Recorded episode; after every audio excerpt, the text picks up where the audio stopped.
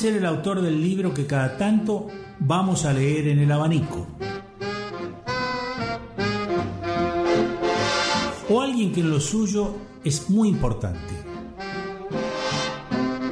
También que nos hace reír o pensar, pero que en todos los casos llena estas charlas.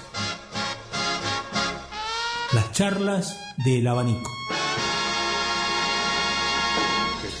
Bueno, acá estamos en las charlas del abanico. Eh, solo para aclararlo, porque por allí alguien está escuchando y dice, che, pero este tipo, pusimos un popurrí de Bossa Nova por Wilson Simonal, pero para estirar un poquito, porque estábamos esperando la visita que acaba de llegar, pusimos a Elis Regina y pusimos también a Luis Caldas. ¿eh?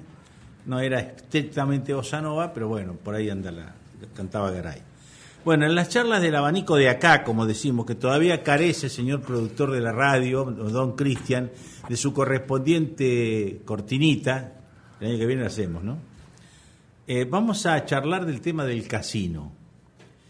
Y a mí como necochense viejo, viejo necochense, como te guste más, no me gusta absolutamente nada hablar de lo que vamos a charlar, porque es como hablar de una especie, por lo menos para mí, una suerte de destrucción, no sé, qué sé yo. Pero bueno, hay, hay que tocarlo al tema porque para eso estamos y para eso la gente tiene que informarse. Vamos a charlar con el ingeniero Eloy Juez. ¿Cómo te va, Eloy? ¿Cómo estás? Mucho gusto a ti y a ti de la audiencia. Bueno. Hacía muchos años que no te veía. Sí, señor, y acá estamos. Siempre en la ciudad que amamos, por lo menos yo la sí, amo. realmente inclusive es una sorpresa porque pensé que me iba a encontrar con Omar, que es el que me había llamado el Sí, viernes no, y pero- no pude venir, pero No, la, la suplencia se origina en el hecho de que nuestro productorcito, Cristian, me llama y me dice tal cosa. Le digo, sí, pero cómo no, Eloy, yo lo conozco. sí. Bueno, así que No, y además me vamos a- alegro después de verte después de tanto tiempo. Sí, te, te agradezco mucho y estás muy bien. Recién decíamos que los activos, este, más allá de las canas, la pelada y todas esas cosas, ¿no es cierto?, nos permite seguir viviendo. ¿no? Sí, realmente sí. Así. permite la actividad, el manejo mental, por así decirlo, ¿no es Exacto, cierto? exacto. La frecuencia de ver cosas nuevas, Sí, señor. el aprender cosas Sí, nuevas. señor. Sí, señor. Porque todos los días uno aprende algo. Sí. Y eso es lo que me parece que me mantiene activo. Sí, y aparte recién me enteré, porque hablábamos con un biólogo molecular, el doctor Comblis, y él decía que el cerebro es uno de los lugares en donde se ha descubierto que renueva sus células, Claro. junto con el, la, célula- el- la columna vertebral, que se Sí, llama sí. la, la médula. La Bueno. médula. Eloy, eh, la- te llamamos o te llamaron, pero yo voy a charlar de ese tema, sobre el tema del casino. Y eh, especialmente, ahí sí yo me informé que vos hiciste en algún momento un informe a título personal sobre cómo estaba el casino en hace, hace ya algunos años atrás. Sí. Este, pero antes quiero saber o, com- o- o compartir con estos oyentes, si vos conocés al menos la versión de cómo se origina el casino de Necochea, acá en Necochea. Yo escuché alguna vez que ese casino no era para Necochea, sino que era para Carlos Paz. ¿Qué sabes de eso? También la he escuchado esa versión y no hay ninguna duda que fuere o no fuere la ubicación originaria, ¿no es cierto, Carlos Paz? Quien previó el casino, en mi modesta opinión, lo ubicó mal, no el casino propiamente dicho, sino la pileta. Ah, mira. Nosotros que somos necochenses nos damos cuenta que eventualmente esa pileta, de haber estado ubicada en el cuadrante noroeste, hubiera estado protegida específicamente del viento sur-oeste, que es el dominante de Necochea. Eh, esa es una apreciación de nivel arquitectónico, ¿no es cierto? Desde el punto de vista estructural, sí es notable la utilización de los materiales Claro. para un ambiente tan agresivo como son los ambientes marinos. Esas son las dos deficiencias a nivel de proyecto que objetivamente puedo analizar Y que son estructurales. y que son estructurales. O sea, pertenecen a la, a la misma existencia como cosa del casino. pertenecen a la génesis porque es el esqueleto de lo que nosotros vemos. O sea, hay una falla conceptual en cuanto a la ubicación de ese esqueleto. Es como si un físico humano lo exiges a una función para la cual no está preparado. Sí. Realmente, Ponerlo sin oxígeno a, a- a Exacto. 50 metros de profundidad y esas cosas. exactamente. Entonces quiere decir que, habiendo estado mal hecho esto, yo escuché además una No, vez- no digo mal hecho, ¿eh? No, no, no, Hay no. una concepción no, no. de La concepción de ponerlo acá. exacto. Sí, de ponerlo acá estuvo mal, por Exacto. supuesto, eso lo doy por descontado. Pero aparte me interesa eh, eh, lo que es desesperante en este análisis que estamos haciendo los dos, es saber que necesariamente esto tenía un plazo fijo del final. Sí, pero hay una cuestión que es importante que pasa por este, el conocimiento y, digamos, el movimiento de ese conocimiento, ¿no? En la década del 70, 60, 70, yo estudié en la universidad del 60 al 70. Estudié con un reglamento de hormigón que se llamaba el PRAE, Proyecto de Reglamento de Estructura de Hormigón Armado. Ese, eh, perdóname, ¿ese reglamento es provincial, nacional? Nacional, nacional, nacional. ¿De la Municipalidad de Buenos Aires? No, no, no. Ah. De la República Argentina. Ah, está, está. Eh, en 1980 recibo una invitación a ir a un congreso internacional en Córdoba, en la Universidad Nacional de Córdoba, donde se ponía a consideración del público una nueva serie de reglamentos que abarcaban todo tipo de construcciones, metálicas, de mampostería, de madera de hormigón, que se llamaron los reglamentos CIRSOC. Centro CIRSOC que son las siglas de Centro de Investigación de los Reglamentos de Seguridad de las Obras Civiles. Si yo no estoy engañándome o no te estoy escuchando mal o entiendo bien, quiere decir que esto complementa o encuentra, amplía, digamos así, la cantidad de materiales que la ciencia nos ha ido dando en estos últimos años. En cuanto al estudio... Pasa a ser un bolsón grande de recepción de nuevos materiales. Pero además cambia los parámetros con los cuales se estudiaban las solicitaciones, ah. Los esfuerzos y los dimensionados. Ah, mira. O sea, por eh, ejemplo, a ver, vamos a traducirlo para la gente de a pie. Si ahí aparece un nuevo material, mezcla de goma y voy a decir una cosa de imaginación, ¿no? Mezcla de goma con plástico, ahí en ese reglamento se establece. No estaba contemplado porque a lo mejor en aquel momento no existía ese material, pero sí existe la posibilidad de que quienes forman parte de ese centro analicen y reglamenten Ah. ese reglamento y de alguna manera después se normalice a través de las normas Lo importante de todo esto, y que va a la pregunta que me hiciste, es que hasta el año 80 se utilizaba el proyecto de reglamento que estaba basado en normas americanas. La que vos estudiaste. La que yo estudié. En 1980 voy a este Congreso Internacional, lo ponen en vigencia y después asisto en la Cámara de la Construcción a un curso que dio este, un profesional de mucho renombre, decano de la Facultad de Ingeniería de Buenos Aires, y con lo que oí y con lo que aprendí, vengo a Necochea y escribo un artículo en el Ecos Diario, te estoy hablando del año 80-82, que se llamó Requiem para el PRAE, porque el nuevo reglamento hacía de goma polvo, polvo, todo lo que yo había Era como un reglamento que, a ver, si quiero volver a traducirlo para la gente que escucha. Era como un reglamento que hablaba de piedra, arena y cemento y ahora aparecemos hablando de piedra, no, arena era lo mismo, era lo ah, mismo, pero empezaba a cuantificar otras variables ah. no contempladas. Ah. Y además utilizaba normas alemanas. Ah, ahí está. Y los otros eran normas americanas. Como si fuera la televisión cuando vino el color. Exacto, el color blanco-negro. Bien. Ese reglamento estuvo vigente hasta el año 2002, 2004, 2005. ¿El nuevo? El que arranca en 1980.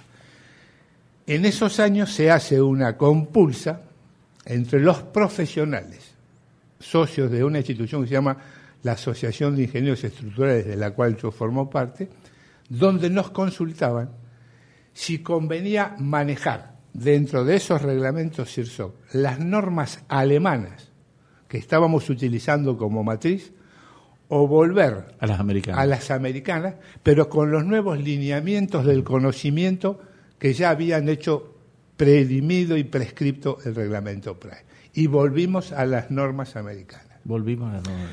Esa es la evolución de los conceptos estructurales. Bien. ¿Esto qué importancia tiene? Que hasta el año 2000, concretamente, cuando uno hablaba de estructuras en ambientes marinos, le daba el concepto de que debían fabricarse con materiales que debían tener determinadas características. Resistencias especiales. Pero no hablaba del concepto de vida útil. Ah, mamita querida. La vida útil aparece como concepto estructural a partir del año 2000. A partir del concepto de vida útil y existen dos leyes muy conocidas, la ley de Sitter y las curvas de Tutti, que son las que dicen que debemos proyectar una estructura teniendo en cuenta la vida útil que le vamos a asignar. Ahí está. Eso no se hizo con Eso no se hizo porque no se conocía ese concepto. Ahí está. O sea que vos querés decir con esto que se que debido a la falta de esa normativa daba lo mismo hacer un casino para Carlos Paz como para Necochea con los mismos materiales. No, porque ya el reglamento, cualquiera de los dos, y en el momento de este el Price ya veía determinadas recubrimientos Que tenía. en ambientes marinos, que Ah. tenía que ser más en ambientes marinos. Ah, está. Y determinaba resistencias específicas en base a una relación entre el agua y el cemento, Pero no se hablaba de vida útil pero no todavía. se hablaba de vida útil. Ahí está. Porque ¿cuál es la importancia del concepto de vida útil? Es que si tú dices que la vida útil de una estructura es de tantos años y se empieza a hablar de 35 años para obras offshore en agua, de 50 años para edificios y de 75 así el para túneles, te das cuenta que la vida útil de una estructura de hormigón sin ningún tipo de mantenimiento no debiera ser superior a los 50 años. Esto me estás diciendo vos que puede haber edificios, por ejemplo, hechos completos, ¿no es cierto?, que duran 50 años y hay que tirarlos abajo.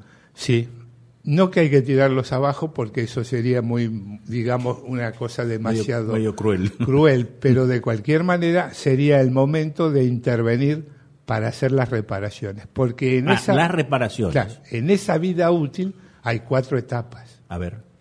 La etapa uno es la etapa de proyecto donde prácticamente no hay ningún problema.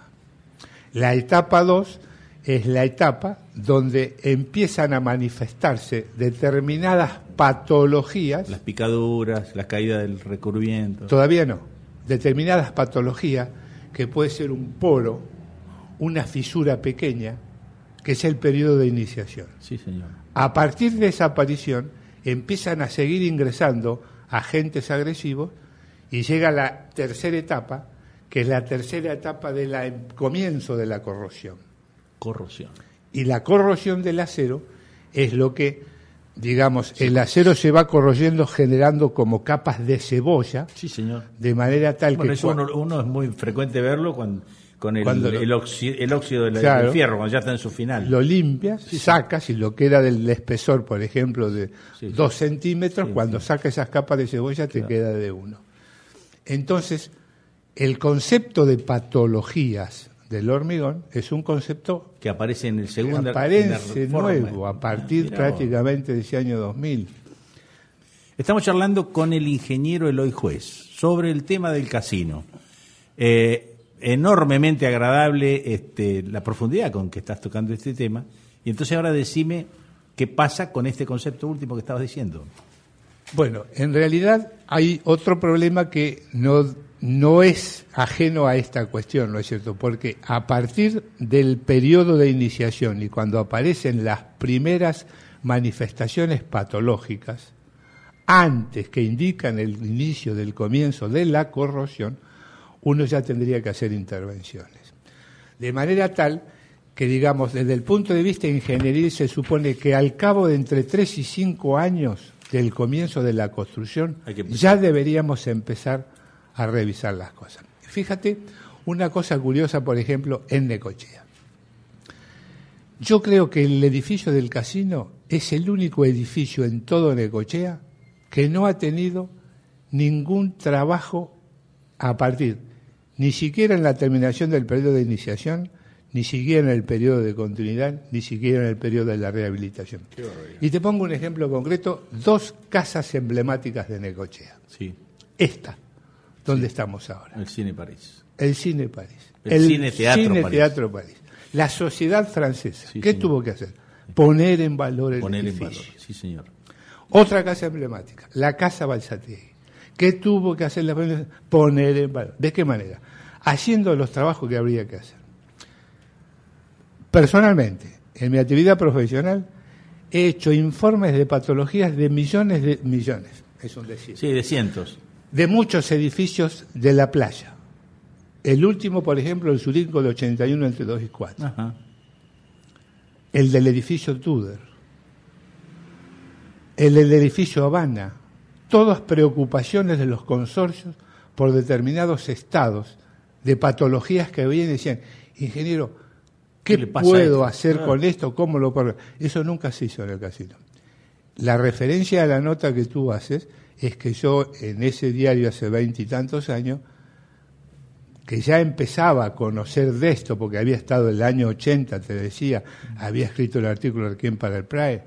Hay otro artículo de Ecos Diario que yo puse que decía, el hormigón también sufre. Y está la foto del edificio Tudor, que fue cuando me hicieron ir a ver cómo podían solucionar algunas cosas que tenía.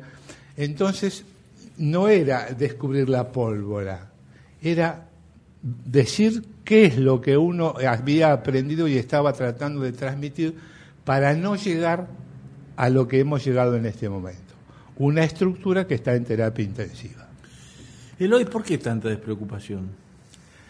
No sabría decirte, pero en realidad yo creo que ha sido, siempre ha sido una cuestión de tipo económico. Mira, ese informe que tú dices este, es de, no quisiera mentir, pero debe ser el 88, 89, que viene a raíz de un artículo muy interesante que había escrito Jorgito Ignacio en el Ecos Diario, que ya estaba preocupado por eso, y cuando leo el artículo, le adjunto al Ecos Diario una nota que yo había elevado circunstancialmente unos días antes, y sin que hubiera ningún tipo de conexión entre uno y otro, este, al Ejecutivo Municipal diciéndole lo que en mi modesta opinión había que hacer con el casino, que ya llevaba a esa altura más o menos 15 o 16 años de construido o más. Eso fue en el 72 cuando se hizo, ¿no? Claro, 72, 73, yo te estoy hablando del 88, 89, realmente no me acuerdo, pero habría que fijarse en esa época.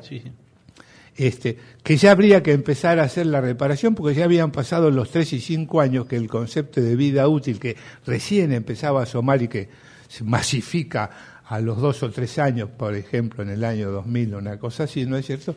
Decir, bueno, eso realmente debió haberse hecho. Y eso no se hizo. Independientemente de eso, el problema económico es importante. ¿Por qué te digo esto? Porque después de esa nota yo he sido secretario de Obras Públicas. Había sido en el año 82-83, donde todavía no se manifestaba nada, pero sí lo fui después en el año 2000-2001 y entonces ya estaba al tanto de eso, pues ya había escrito la nota. No había un peso partido por la mitad para hacer nada. Entonces, ¿cuál fue, digamos, la idea que se privilegió en la Secretaría de Obras Públicas? Llamar a un concurso nacional e internacional. Y se hizo. Hay que ver los ¿Llamar a concurso para qué? Para construir. Una licitación nacional e internacional. ¿Para construir otro casino? No, para privatizar el juego, para hacer, no te digo privatizar porque es una locura, porque yo estaba por la provincia, pero para poder construir el hotel internacional y dar la concesión. Ah, está bien, está bien. Se llamó licitación nacional e internacional. Era una forma de envolver la problemática. Está en los registros de la época y de hecho uno de los condicionantes en cuanto al objetivo del llamado licitación es arreglarlo. Claro. Ah, está bien. Eso hay que buscar los registros de la época, el llamado a licitación. Está, bien, es decir, el subobjetivo este, es, que se haga un hotel, pero el objetivo era que se arregle. y además la concesión. Sí, sí, sí, está claro. ¿No es cierto? era parte de lo que es el complejo, porque excepto el juego propiamente dicho, todo lo demás estaba concesionado. Claro, exacto. Si estamos hablando del teatro, por ejemplo. Exacto. Los juegos. Exacto. El, bowling, la confitería, la pista de patinaje. Entonces la idea era que hacer y un macro emprendimiento en lo cual incluía justamente el mantenimiento, porque el casino en el interior no tiene problema, el problema lo tenemos en el exterior. Claro. Es así. Y bueno, y no, no, no hubo, no hubo oferentes. Una pregunta que me interesa mucho porque creo que las explicaciones tuyas son tan claras que la gente se la debe estar haciendo. Arreglando el casino, ¿se arregla la vida útil? ¿Se alarga? Sí. Sí, ¿cuánto? No sé, porque hay una cuestión que yo, este, sabes que he sido profesor de hormigón armado muchísimos años, sí. tanto en la escuela industrial como en, en la universidad en estabilidad. Tengo escrito un libro de hormigón además. Este, pero hay una cuestión que yo suelo decirles a partir del concepto de patologías, la comparación entre la vida útil de una persona, y de hecho está consta así en los artículos que he escrito, el hormigón también sufre y nosotros. Nosotros tenemos determinadas sintomatologías. Me duele la cabeza, me duele un pie, El hormigón- al hormigón le pasa lo mismo. Al hormigón le pasa lo mismo. Esas sintomatologías demuestran una patología. Esa patología tiene una terapéutica, nosotros también. Esa terapéutica tiene un tratamiento. Para ese tratamiento y para esa terapéutica necesitamos previamente un diagnóstico, Sí, señor. que es lo que falta acá. Sí, sí. Fíjate una cosa.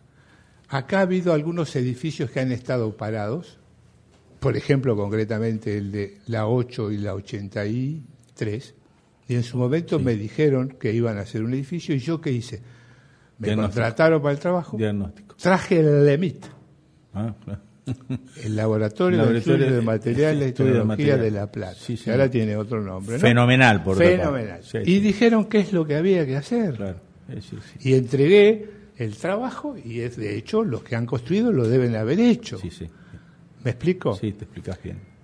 En la Galería del Centenario, en alguna oportunidad también hice venir a gente de una consulta que me hicieron, a gente de vialidad de la provincia con un esclerómetro, con un aparato para medir deformaciones, para medir resistencia. Qué Entonces, este, la gente saca hoy probetas que se llaman ensayos no destructivos, te hacen un agujero de 5 centímetros de diámetro por 10 centímetros de, de longitud, se lo llevan y te dicen todo. Es como si fuera carbono 14 en un árbol milenario. Hablando de carbono 14, hay hoy tomografías del hormigón. Claro, qué bárbaro. Hay un profesor, licenciado Mariocho, que está en, el te- en la Universidad de Buenos Aires, que es uno de la gente que hace años estuvo ternada para el este, para el premio Cones, por ejemplo, por el descubrimiento que había hecho de eso. Sí, sí, sí. Ese es uno de los problemas, o, o digamos de los inconvenientes que veo. Después, a nivel internacional, hoy, este, la gente está tan preocupada por este tema de las patologías, ¿por qué? Porque, ya lo he dicho algunas veces, pero no por repetitivo, no es, cier- no es menos cierto. Y, lo no, que y no- pasa y no está bien, y está bien que se repita. Claro, porque voy a una radio y me lo preguntan y voy a otra y tengo que contestar exactamente lo mismo, ¿no es cierto? Los romanos conocían el hormigón. Si te parece que no lo conocen. Si no, no ¿qué podrían haber hecho lo que pasa que los romanos? Los romanos no hicieron vigas de grandes luces. Los romanos hicieron columnas, las pilastras, Qué maravilla. y arcos. Qué maravilla. Acueducto de Segovia, por ejemplo, para poner Sí, eh, la sí. magnificencia Sí, del arco y las espectacular. Pero claro, trabaja la compresión. Es como en el arco, ¿no es cierto? Los arcos No necesitan sostenerse porque trabajan por fuerza. Exacto. Cuando cargas la clave, Sí. traslada un empuje horizontal Hacia atrás y que se lo empujen solo. los arcos. Estamos hablando de, por ejemplo, a ver, dame un arco famoso acá en Necochea para que la gente se ubique. No, no, No, hay no, que no funciona así, pero por ejemplo, el, el- el monumento a Belgrano acá en la plaza es un arco. Es un arco, Eso es un arco. eso es un arco. Pero eso es un- lo que estamos hablando es un arco hecho con piedras. Es un arco hecho con piedras. Ni con siquiera- piedras puestas individualmente. Ni siquiera pegadas. No. Con una que es tiene una forma trapecial, Sí, sí. más ancha arriba que abajo, Sí. como si fuera una cuña. Claro. La aplicaban arriba Claro. y eso es lo que trasladaba el esfuerzo a los costados. Las grandes catedrales góticas, Ah, grandes cúpulas, sí, sí. San Pedro, Notre Dame. Catedral de Burgos, ¿no es cierto? Todas esas catedrales que tienen algo que... La Plata, Sí, sí, la algo Plata. que a los costados... La Sagrada Familia. Esa es otra estructura, es mucho Es más... una maravilla. Claro, pero digamos, del concepto es exactamente el mismo. Tiene lo que se llama arbotantes a los costados, que es lo que absorbe los esfuerzos horizontales de esas grandes cúpulas. Cuando nosotros empezamos a trabajar en la génesis estructural, porque en definitiva un arco es un puente, para que la gente lo entienda Sí. bien, ¿no es cierto? Un puente como era el puente que se cayó. Era un arco. Claro, pero el viejo. El viejo, sí, sí. Claro, y acá hay un puente sobre el río Quequén Grande, en Copetoras, que es el famoso puente sobre el Quequén Salado, que es un puente en arco perfecto. Pero este, eh, de alguna manera, los puentes este, pueden ser de tablero superior de arco, o sea, el arco está abajo y el table- el- la calzada está arriba, o de tablero inferior, la calzada está abajo y el arco está arriba. Entonces, en un caso, el tablero apoya sobre el arco y en el otro caso está suspendido del arco. ¿Me explico? Sí.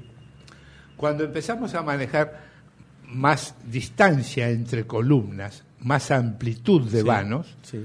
empezamos a generar otra figura porque ya el arco era imposible. Ya no se podía más. Empezamos a trabajar con... No lo podía que- hacer arcos tan grandes. Exacto, lo que se llamaban vigas. Claro. Y ahí nacen las. Y ahí nace la viga, que la primera viga es la viga de los druidas, el dolmen famoso. Dos piedras verticales con una piedra horizontal. Ah. Sí, señor. Eso es en Inglaterra, ¿no? Sí. Exacto. y, este, y en la Galia. Y en la La Galia, Galia francesa. sí. Los dólmenes, obviamente, tenían, empezaban a trabajar a flexión. Entonces, claro, ¿qué pasaba? La piedra también se les rompía. Dijeron, no, para salvar más luces, tenemos que poner las piedras del mismo tamaño, pero en vez de dos columnas o dos pilastras, tres. Y empezaron a trabajar con una viga que empezó a llamarse la viga continua. Eso, En yo lo, eso lo vi también, corregime si estoy equivocado, en Tiahuanaco, en Bolivia. Claro. En donde pasa el sol exactamente en el En solsticio. un determinado lugar. En un determinado. Sí, señor. Qué maravilla. Este, y bueno, en esa génesis estructural llegó un momento en que las grandes luces empezaron a hacer los famosos puentes colgantes. Como el hormigón no existía, se empezaron a hacer los puentes colgantes de acero. El caso nuestro es emblemático, nuestro puente colgante. puente colgante. Pero claro, también empezamos a darnos cuenta que las luces ya no nos satisfacían. Las luces estamos refiriendo a la a distancia, que hay entre, pilas, entre dos apoyos. entre dos apoyos. Entonces se empiezan a generar los arcos de grandes luces o de grandes puentes colgantes cuyo símbolo general es el Puente Golden San- Gate, Ah, el el, San el Francisco. de San Francisco, claro. Bueno. Y después seguimos avanzando. Cuando empieza a aparecer el hormigón, que los romanos lo usaban trabajando a la compresión, Claro, era cemento lo que ellos era hacían. cemento, era piedra, por Sí, así sí, sí, sí, decirlo, sí. era concreto, como dicen los ingleses, nos empezamos a dar cuenta que para que resistiera tracción teníamos que agregarle el elemento que resiste la tracción, que es el hierro. Claro, generamos un material que era compresión, el hormigón, tracción, donde va el hierro. Entonces, claro, uno dice, ¿por qué las vigas llegan el hierro abajo? Porque se mueve. Porque las vigas se deforman Claro. hacia abajo. O sea, se produce la tracción abajo y la compresión arriba. Como si cerráramos la mano, La mano. poniendo la palma para arriba. Exacto. ¿Por qué los voladizos? Damos vuelta a la mano e Sí. inclinamos los dedos para adelante. Sí, señor. Llevan los hierros arriba. Sí, señor. Porque la tracción se produce arriba abajo y por la compresión. claro. Entonces, el hierro solucionaba los problemas de tracción y el hormigón los problemas de compresión. Sí, dijimos, esto dura 100 años. Estamos hablando con el ingeniero Eloy Juez, que nos está explicando detalladamente qué vamos a hacer con el casino. Llegamos al punto en donde nos dice, ¿no es cierto?, que empiezan a aparecer los problemas del hormigón como material elemental de construcción de la vida moderna, ¿no? Exacto. Y más que hormigón, yo diría el hormigón armado. El hormigón armado. Este- Ese que va en los camioncitos que van dando No, vueltas ese es el hormigón simple. Ah, ese es el hormigón, sí. Claro. Sí. Digamos desde el punto de vista conceptual que el hormigón viene de la palabra hormigo, que es un postre español que se hacía con miel, que era la pasta ligante, pan rallado, que venía a suplir la arena, y almendras, que es lo que es la piedra, y eso es hormigón. Mirá. Cuando el hormigón le agregamos el hierro, comienza a llamarse hormigón armado. Armado, claro, ahí está. Porque hormigón como concepto de hormigón, y ya me extiendo Es, un poquito es- es más. la pata, es la pasta. Es la pasta. Y es la pasta, es algo que está adherido por una pasta ligante. Claro. Tú lo has dicho Como sin si fuera querer. el huevo cuando queremos Sí, hacer el, el pastel. Por eso nosotros decimos, decimos hormigón y siempre pensamos hormigón de cemento Portland. No. El hormigón, la cal con arena es un hormigón Claro, ya es- de albañilería. Eso es lo que hacían los romanos. Exacto. que en realidad no era cal, sino que era puzolana, pero era Sí, hormigón de albañilería. Exactamente. El asfalto es hormigón. Ah, mira. O sea, hay hormigón de cemento Portland, hay hormigones de Ya. albañilería y hay hormigones asfálticos. ¿Por qué? Porque es una pasta ligante, que es el asfalto, Claro. que aglutina Ah, sí, eso que nosotros llamamos filler en el asfalto. Sí, señor. Sí, señor. ¿Me explico? Sí, sí. Entonces, nosotros supusimos, nosotros, los técnicos de la época, dijeron, "Uh, con esto hemos logrado un material para 100 años. Ya Lo está. que no nos dimos cuenta Para siempre. es que la corrosión que podría afectar al hierro en su interior, que no sabíamos que iba a pasar lo que pasaba, iba a degradar ese hormigón. De eso nos dimos cuenta con el tiempo. ¿Cuándo? Cuando a nivel universitario empieza a generarse una materia que no existía en las facultades argentinas en la década del 60 al 70, y yo tuve suerte de ser uno de los primeros alumnos de esa serie de cátedras, en La Plata en este caso, que se llamaba la cátedra Tecnología del Hormigón. Empezó a aparecer gente... Que dijo, ojo. Ojo con el hormigón. Que no es la solución eterna. No el hormigón armado, ¿eh? Sí, sí, Ni sí, siquiera el hormigón. El de las vueltitas. El de las vueltitas. Es el camión que da vuelta. Porque dijeron, no, espera un poquito. El hormigón. Hormigón nosotros, ¿qué es? Es una mezcla de piedra caliza, que en el proceso de trituración fabrica el cemento, arena y piedra. La pregunta es, ¿para qué usamos arena y piedra? Para disminuir la cantidad de cemento. Nada más que para eso. Y la única función de la piedra y la arena en el hormigón es que la mezcla salga más barata es disminuir la cantidad de cemento. En alguna ocasión, corregime si me equivoco, algunos edificios famosos de Buenos Aires que se vinieron abajo, se le atribuyó al hecho de que se ponía menos, hormigón, más piedra y a veces vidrio. Sí, sí. Y ese disparate hizo que se vinieran abajo como si fuera un castillito de naipes. Se cayeron muchos edificios justamente estudiando yo en la década del 60 al 70. si te fijas en las en los momentos que se cayeron, los grandes desastres fueron en esa época. fueron cuatro o cinco edificios, me acuerdo. Exactamente. Este, en definitiva, entonces, con eso, ¿qué es lo que nosotros logramos? Que el, el material que estábamos elaborando empezaba a tener determinadas manifestaciones patológicas. ¿Y qué hacía tecnología del hormigón? Empezó a decir, bueno, mira, como el cemento es la mezcla de una serie de compuestos de la piedra caliza a la cual se le agregan determinados ingredientes como óxido de aluminio, como un óxido de hierro, esos este, componentes químicos se agrupan en tres, digamos, subgrupos que son aluminato tricálcico, aluminato dicálcico y aluminato tetracálcico. En función de las proporciones que tienen cada uno de esos elementos, tenemos cementos normales, cementos de alta resistencia inicial, cementos de bajo calor de hidratación, cementos de alta resistencia y cementos resistentes a los sulfatos. A los sulfatos, que sería el caso nuestro. Que sería el caso nuestro. sulfatos, a ver, sulfatos supongo yo que es un, un elemento, una herramienta que vuela con la sal. En realidad los sulfatos y los cloruros son los que vuelan con la sal. sobre todo los cloruros. Pero los sulfatos. Pero los sulfatos también. Van, el agua y empiezan a comerse y los son los grandes, este, digamos, agentes patógenos del hormigón, los sulfatos y los cloruros estamos y la hablando carbonatación. estamos hablando del hormigón como si fuera un organismo, como somos nosotros, de carne y hueso, y de bichos que se meten y te lo Sí, sí, es que es así, esa es, y ese es el concepto de la patología. Y bueno, fíjate que cuando se empieza a dar la tecnología del hormigón, empiezan a decirnos, muchachos, tengan cuidado, por esto, por esto y por esto. ¿Por qué?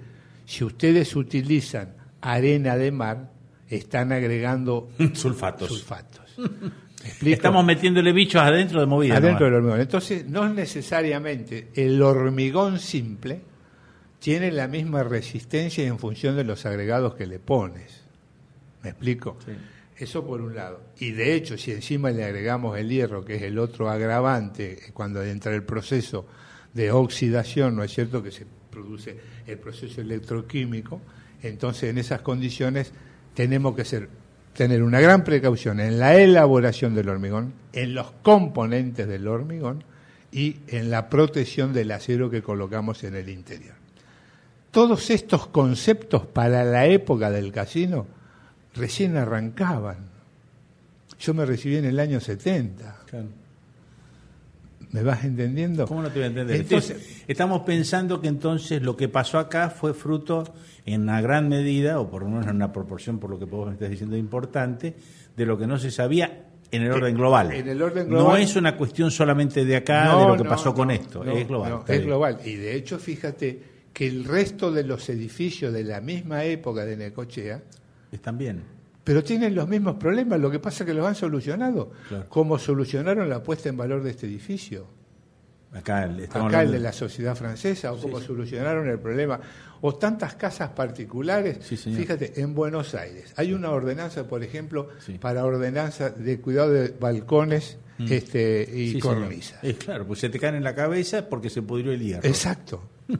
Acá tenemos una ordenanza también de esas características. Entonces, no es esto, digamos, no es una novedad. Ahora lo sabemos, pero antes no lo sabíamos. Muy bien. Pero a ver, eh, Eloy, eh, si arreglando se agranda la vida útil, ¿en qué momento hubiera, habría que haber tomado esa determinación con el- al margen de la cuestión económica? Por lo menos decir, bueno, che, Bueno, en este momento ya tendríamos que hacer un diagnóstico. Ya. Si nosotros queremos que el casino dure, tenemos que hacer un diagnóstico. A mí hay una cosa que excede la situación económica que es, por así decirlo, este, ¿cómo te lo emblemático que representa el edificio, ¿no? No sé si no se lo dije aquí a Omar en otro reportaje que me hizo hace unos días. El París tiene la Torre de Pisa, este, Madrid tiene la Fuente de las Cibeles, Roma tiene el Coliseo, New York tiene el Empire State, Moscú tiene la Plaza Roja, nosotros tenemos el casino. Es la postal de la ciudad. ¿vos creés que el necochense medio, No. el de a pie, en general, hasta el más informado, le interesa realmente el casino? La verdad. No sé, no quisiera yo ponerme en la piel de los demás. Por lo que veo en las consultas que se hacen, veo que no, porque gana el hecho de demolerlo. Ahora, ¿por qué? Yo me acuerdo. Entonces yo lo que digo, demolerlo el- es Eloy, pero como yo- decir- Yo me acuerdo de la Rambla. Todo ¿Por lo que qué rompimos la están en Rambla? terapia intensiva tenemos que matarlos. ¿Por qué rompimos la Rambla? ¿Por ¿No qué? me viste lo que dije? Sí, sí, sí. Todos los que estaban en terapia intensiva que tenemos matarlo, que y matarlos. no hubo que matarlo. No, hubo- no hay que curarlos. El casino, como yo digo, está en terapia. Ahí, yo estoy- Pero ahí- puede salvarse. Ah, interesante eso que estás ¿Cuánto diciendo. cuesta? No sé. Pero si no hacemos la cuenta de si podemos hacerlo, de si hay alguien que puede hacerlo, mal podemos pensar en demoler. Esa es mi opinión. Está muy buena. Puedo estar equivocado, No, pero está muy buena. pero no puedo. de- me preguntas, yo soy un técnico, ¿lo demolería? No, y si no sé ni cómo está. Si lo que se está cayendo es normal. Lo que se ha caído ahora estos días Son no, deja de, recubrimientos. no deja de ser un cielo raso. Claro. Lo que a vos te preocupa es, Es los, bichos que están adentro de la- de la, es la estructura portante. Acá eh, Osmar me hace una pregunta que es interesante. Me llama, dice que nos saluda a los dos. ¿Quién? Osmar Ah, nos saluda a los dos y me pregunta, ¿no es cierto?, por otras construcciones o por otras cosas quizás emblemáticas, como puede ser el Hotel Marino. Sí. ¿eh? El centenario también, me dice. Yo te agrego otro. Mm. Si yo ahí tengo un poquito que ver con la administración, ahí doy unos consejos.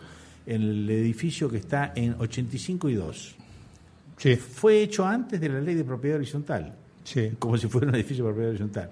Esos edificios tienen la misma problemática que los bichos de acá de las columnas de hormigón armado o cuál es la problemática de esto? Estamos hablando del marino, estamos hablando de este que te acabo de decir, ¿El Royal? el Royal. Bien, hace muchos años en el Royal, el Royal tiene una característica especial y lo conozco bien porque este, también el Ecos Diario se encargó en su momento de publicar un artículo de una reparación que yo de patologías que había hecho, que es en lo que fue el techo, o lo que fue, sí fue porque el cuando funcionó el casino ahí. Todo ese gran salón donde funcionaron las salas de juego, si vas ahora, vas a observar que todas las losas tienen lo que nosotros en ingeniería llamamos portaluces.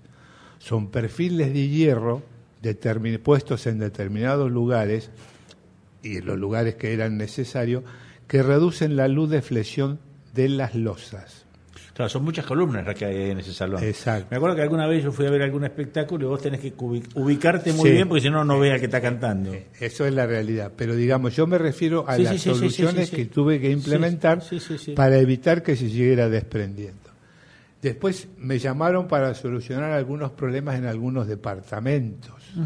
¿Por qué? Porque esa solución, la estructura de ese edificio, no es de las estructuras que estamos hablando de hormigón armado. Claro, porque no es hormigón. no armado. es hormigón armado. Ahí, ahí cantó Gardel y Gloria Gaynor. Sí, señor. Bueno, Son digámoslo perfiles, para que nos acordemos. perfiles de hierro, que es lo que nosotros llamamos en este momento viguetas, Mm, una losa mira. de viguetas. La diferencia está que después las viguetas eran viguetas de hormigón Claro. con un alambre pretensado y allá las viguetas son perfiles de hierro. Ah, claro, o sea que pueden tener.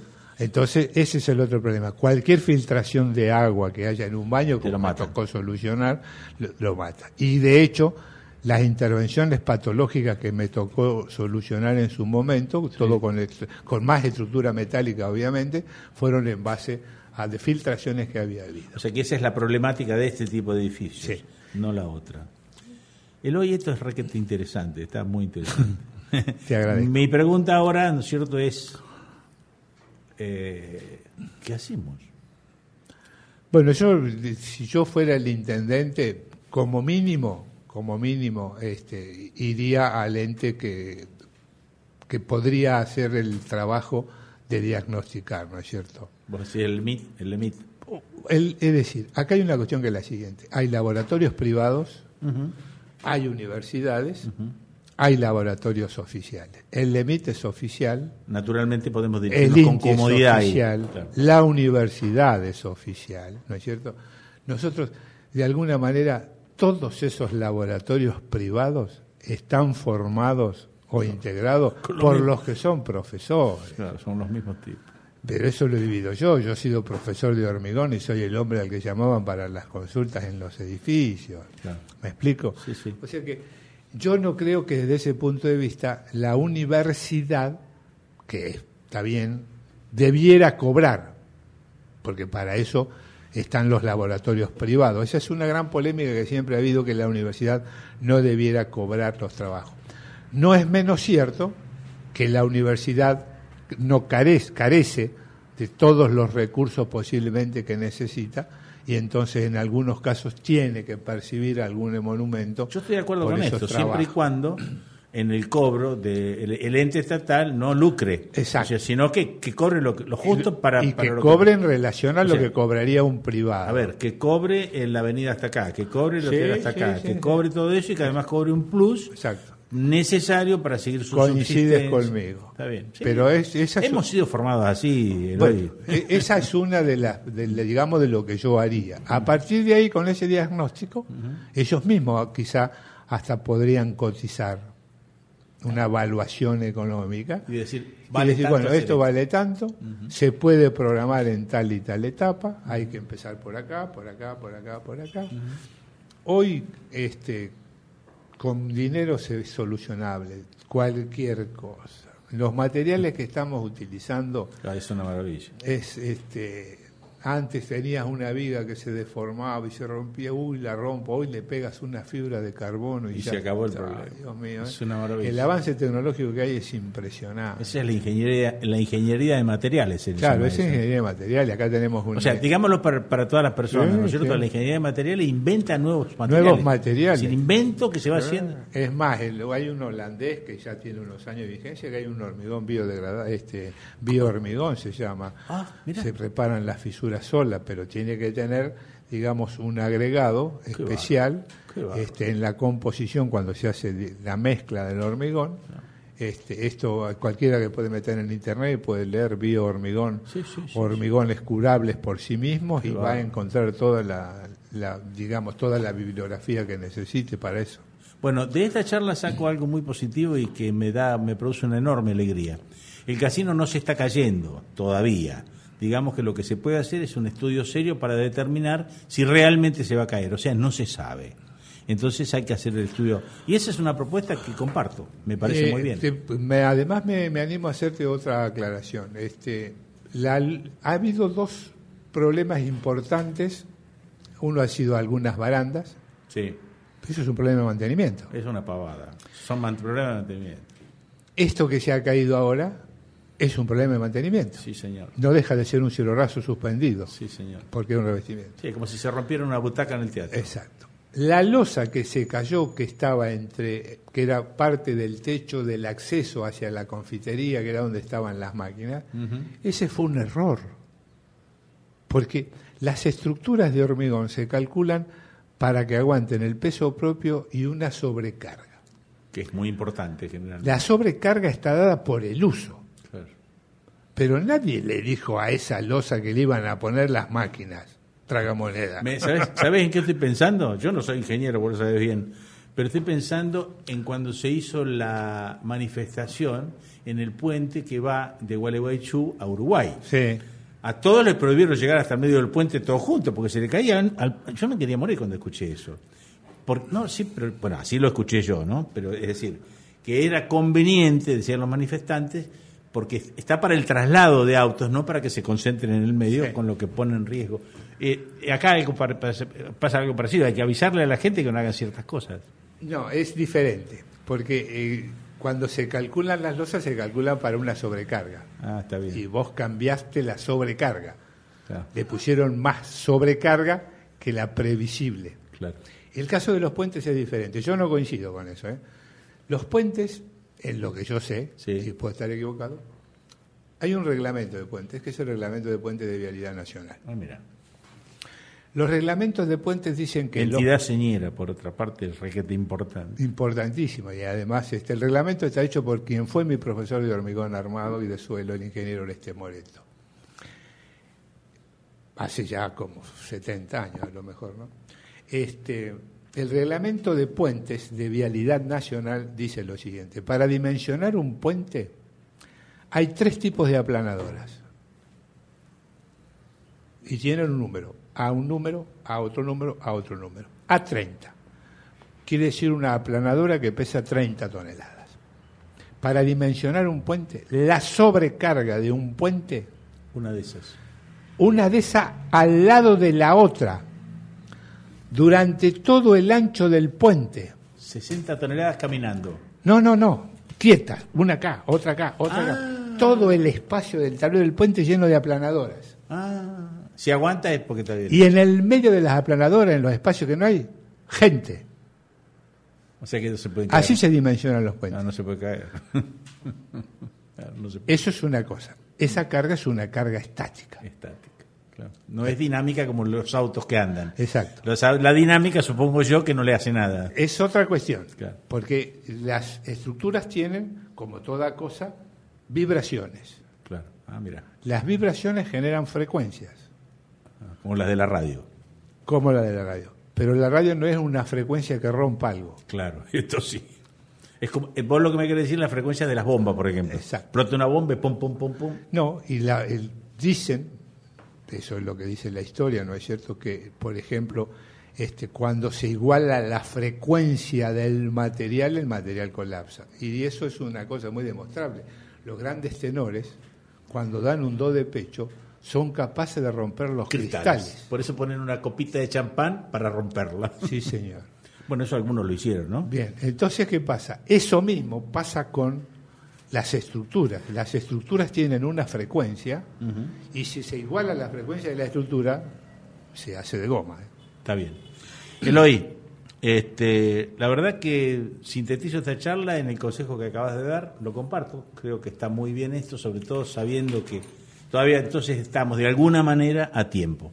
Y además, bueno, yo creo que toda la complementación de la decisión política creo que es lo más importante en estos Fíjate una cosa curiosa, esto que se cayó el otro día no deja de ser una protección que tenía la estructura original. Claro. O sea que no es tan grave. y hay unas vigas que no me gustaron el otro día, que las vi con unas manchas justamente de las que ya son vigas estructurales en las zonas donde se cayó este cielo raso, como le llamo yo, cielo raso invertido, ¿no? Porque era un cielo raso de abajo. Una panza al revés. La panza al revés, exacto. Pero irónicamente, todo ese revestimiento que tiene toda la estructura, inclusive las columnas, que tiene un revestimiento que hoy para nosotros podría ser similar al durlo, la está protegiendo. Claro, Pero de vez en cuando debiéramos a lo mejor sacarlo para ver cómo está. Y pegarle una, ojeada. No sé si me entiende. Pero clarito. ¿Eh? O sea que yo no, no soy muy enemigo del... Me encantó esta charla sobre ingeniería, que básicamente creo que ha sido sobre eso. Porque te agradezco, No, no, no, en serio, es hermosa. Y este por allí en alguna otra oportunidad te llamo para seguir charlando bueno, de otras cosas. ¿eh? Estoy a disposición. Te agradezco muchísimo. Por te, favor. Te agradezco muchísimo y este, me da mucho orgullo hablar con personas formadas en La Plata. Hmm. Como lo fuimos todos. Bueno, tú también. Sí, por eso digo fue una, una cuna de conocimiento muy importante. Sí, la verdad que sí, una gran universidad. y me tocó una época de oro, ¿eh? Sí, claro. Reconozco que me tocó una época de oro. La década del 60 al 70, los profesores que tuvimos o los que yo tuve, fueron tanto en las materias que se generaron, y después, eh, vos fijate lo que son las cosas, ¿no? El gran inventor de la tecnología del hormigón en Argentina era un hombre de La Plata. Cuyo hijo y es profesor, Alberto S.C. Fava, el ingeniero Fava. Después está el ingeniero Colina, que siguió dando tecnología del hormigón, este, están la gente de la Universidad de Buenos Aires, el ingeniero Cabrera acá en la Universidad de Tandil, que es un muchacho joven. O sea, gente que está siguiendo toda una escuela en lo que es el estudio del hormigón, que es la tecnología del hormigón. Cuando este, se expone en, la, en el aula magna de la Facultad de Ingeniería de la UBA en Buenos Aires, ahí en Paseo Colón, este, el libro Tecnología del Hormigón, del profesor de la Universidad de Buenos Aires, el ingeniero Castiarena, me invitan a dar una conferencia, eligieron cinco profesionales, uno de Bahía Blanca, uno de la zona intermedia, uno del norte este, y uno de las universidades este, más al norte todavía de Córdoba, para dar una conferencia sobre la utilización de la tecnología del hormigón en nuestras localidades. A mí me tocó acá en esta zona marítima y de Bahía Blanca estuvo la ingeniera Lilia Señas, me acuerdo. El ingeniero Fava estaba en la conferencia y no me habían dicho nada. y cuando se va, va y me despide, mm. va y me dice ingeniero, lo, me da mucho gusto, cuando se va del todo, este, los anfitriones, que había sido la Asociación Argentina de Tecnología del Hormigón, el ingeniero Castellana ya había muerto, pero era la segunda edición de su libro, me dicen, este, el profesor que prologó mi libro de hormigón justamente, me dice, ingeniero, usted no sabe que el ingeniero Fava viene, se levanta de las estas conferencias y se va. Se quedó exclusivamente para escucharlo a usted. Ah, mira Imaginarse, me caían las lágrimas. como gallita en el agua. Pero esas satisfacciones tiene. He tenido profesores maravillosos. Maravilloso. Eloy, muchas gracias. Por favor. Nos vemos en la próxima. Si Dios quiere, saludos a tu audiencia. Buenos días, chicos.